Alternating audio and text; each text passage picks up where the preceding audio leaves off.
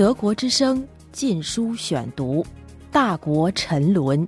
写给中国的备忘录，作者刘晓波，由台湾允晨出版社出版发行。第五卷，我们能战胜恐惧。第十章，打破行政垄断就是消除合法抢劫，向罢运的的哥致敬。十一月以来，以重庆市计程车司机罢运为先导，全国各地相继发生一连串计程车罢运事件，使全社会聚焦于中国的计程车行业之黑，聚焦于全国两百多万的哥群体遭遇的不公正待遇。据官方公布的资料显示，目前中国已经有一百多万辆计程车取得营运牌照，年客运量在一百二十亿人次左右。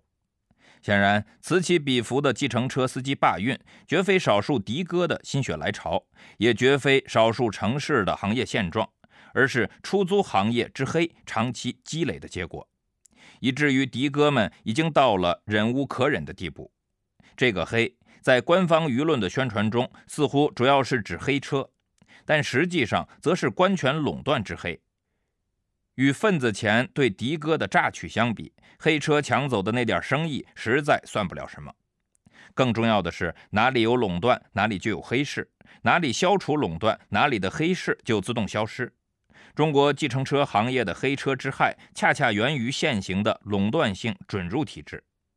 中国计程车行业的经营权是政府特许的，说白了就是官权垄断，因而也是暴利行业。在毫无风险的经营中获得巨额垄断利润。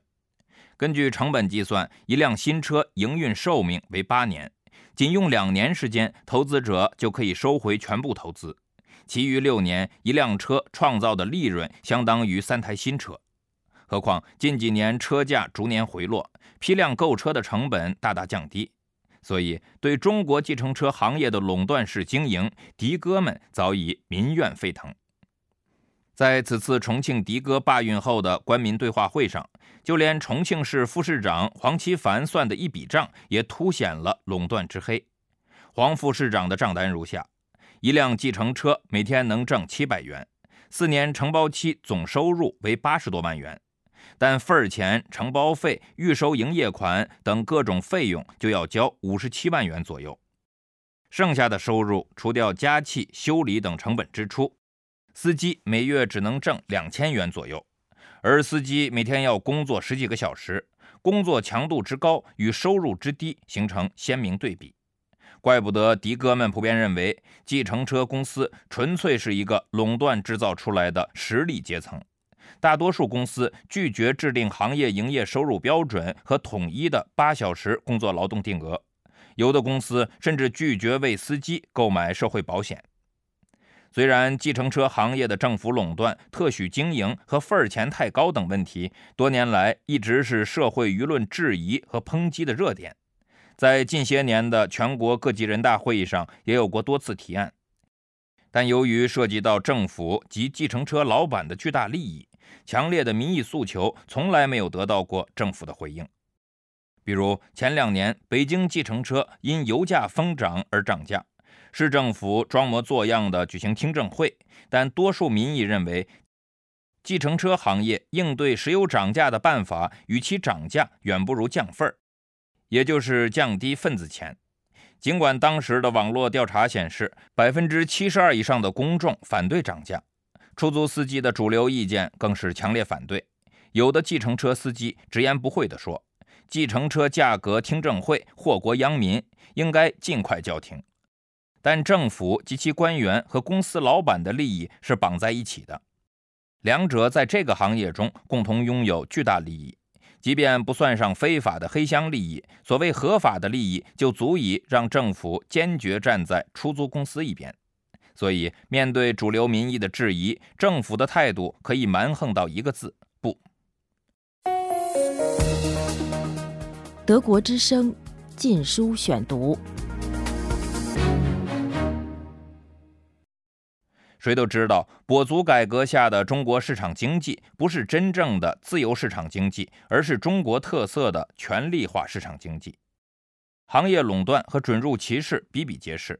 出租行业就是典型的权力化市场的标本之一。政府垄断下的特许经营，造成计程车行业的官商勾结和绝对不公正。有人说，中国的计程车行业之所以得不到有效治理，在于利益集团绑架了政府。而事实上，计程车行业的根本弊端不是来自利益集团绑架政府，而是政府垄断对市场规则的践踏，是垄断背后的官商利益的一体化。政府没有理由不在决策时向暴力集团倾斜，正是黑制度制造出合法的黑资本。第一。行政垄断为官商勾结提供制度性保护，计程车公司特许经营权掌握在政府相关管理部门手中。像其他一切政府垄断的特许权一样，这种特许权也有着非常高昂的权利租金。正是行政垄断的看得见之手，制造出一个又一个的暴力集团。他们甚至把所有的经营成本转嫁到劳工阶层和消费者的身上。在计程车行业里，能够获得计程车公司营运牌照的人，要么是有来头的人物，即具有权力背景的人；要么是向发放牌照的政府部门及其官员付出超额权利租金的老板，即花大钱购买经营权。哪里有特许，哪里就有权利租金，哪里就有权利租金。而权力租金为官商双方提供了一夜暴富的最丰厚的制度土壤，行政垄断为单方定价的霸道提供权力支撑。由于是垄断性特许经营，份儿钱如同强制性土地开发中的补偿费，必定是宰你没商量的单方定价。对这种高昂的一口价，因为独裁政府不允许独立的行业工会。司机群体无法通过自行组织方式进行讨价还价，所以司机群体只能接受而不能拒绝，甚至连讨价还价的能力都没有。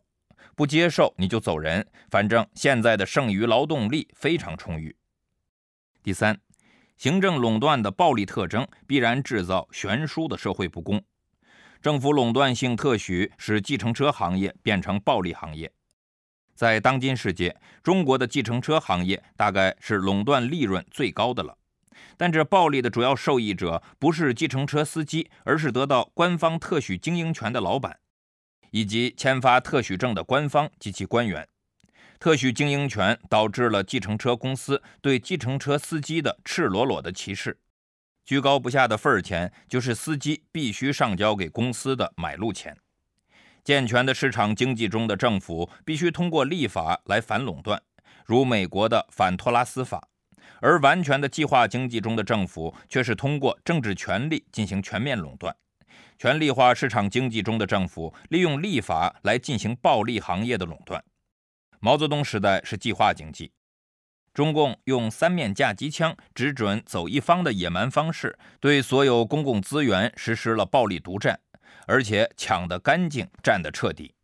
改革以来，独裁政权用霸王条款和特许经营权保障了权贵阶层对暴利行业的垄断，而把那些薄利产业交给市场。比如，那些本来应该由市场决定价格的行业，如土地开发、能源、电信、金融、交通等，被政府垄断或设置特许经营。所以，网络调查显示。消费者最不满意的是霸王条款严重的十大行业，要么是政府垄断，要么是特许经营，依次为电信、房地产、物业、保险、电力、教育、医疗、银行、铁路、交通、超市。十大行业的不满意度依次为电信百分之七十六，房地产物业百分之五十四点四，保险百分之五十一点三。电力百分之四十八点七，教育百分之三十八，医疗百分之十八，银行百分之二十二点五，铁路百分之十九点八，交通百分之十七点一，超市百分之十五点七。借用吴思先生的合法伤害权概念，经济领域的立法垄断或特许经营，就是官权对民间资产的合法抢劫。曾几何时，垄断的电信行业使中国的电话出装费高达五千元。即便今天，尽管民意对手机双向收费越来越不满，但垄断使双向收费岿然不动。自由主义所信奉的法治社会，法律应该根据自然法、保障人权和公益多数同意来制定，由此形成对官权的制度化限制，这也是普世公认的文明法则。而独裁主义信奉的法治法律是根据权力偏好和统治者意志制定的，由此形成对官权至上的制度化保证。当下中国的法律正是独裁主义法治，民众没有法律担保的制度化权利，也就没有能力制衡、监督、限制官权，从而导致官权太大太强且不受制约，民权太小太软且备受歧视。其法律也大都是违反自然法和公义的恶法。一方面，法律变成统治阶层实现其意志和利益的工具，赋予了权贵阶层以合法腐败的特许权；另一方面，法律变成政府及其权贵对民众和公益的合法伤害权。独裁税收是对民间财富的合法榨取，暴利行业的垄断和特许经营是对民间财富的合法抢劫。更重要的是，这种合法榨取和合法抢劫，其恶劣程度甚至超过潜规则式的黑箱抢劫，因为后者毕竟摆不到台面上，还要偷偷摸摸、遮遮掩掩。非法腐败的风险再小，也不是全无风险。迫于民意压力，官方也要表演反腐秀，每年都要办几个贪官，而前者披上了合法的外衣，可以明目张胆地进行公开抢劫，而不承担任何风险。所以，中国式腐败是合法腐败远甚于非法腐败；中国式掠夺是合法抢劫远甚于非法盗窃。再大的贪官所侵吞的黑钱，也远远少于独裁财政的合法挥霍；再贪婪的非法盗窃所掠夺的财富，也远远少于政府垄断所获得的暴利。也就是说，中国式独裁体制不变，权力主导的跛足改革也不会改变。行政垄断下的合法抢劫也就无法消除。感谢全国各地敢于罢运的的哥们，你们的忍无可忍挺身而出，固然是基于自身权益的严重受损，但你们罢运的客观效果却是大大的利他。正是你们的罢运，逼迫官权出面承认计程车行业的弊端，如市场准入制度不合理、经营权管理混乱、司机负担过重、收入偏低等。你们在为自己争取公平对待之时，也让全社会聚焦出租行业的行政垄断之黑，对打破计程车行业的垄断居功至伟。而一旦计程车行业的行政垄断被打破，获益的不仅是的哥群体，也是广大的消费者群体。破除的不仅是一个行业的垄断，也为打破其他垄断行业提供了示范。促进二零零八年八月一日出炉的反垄断法的实施。二零零八年十二月二日，德国之声禁书选读《大国沉沦》，写给中国的备忘录，作者刘晓波，由台湾允晨出版社出版发行。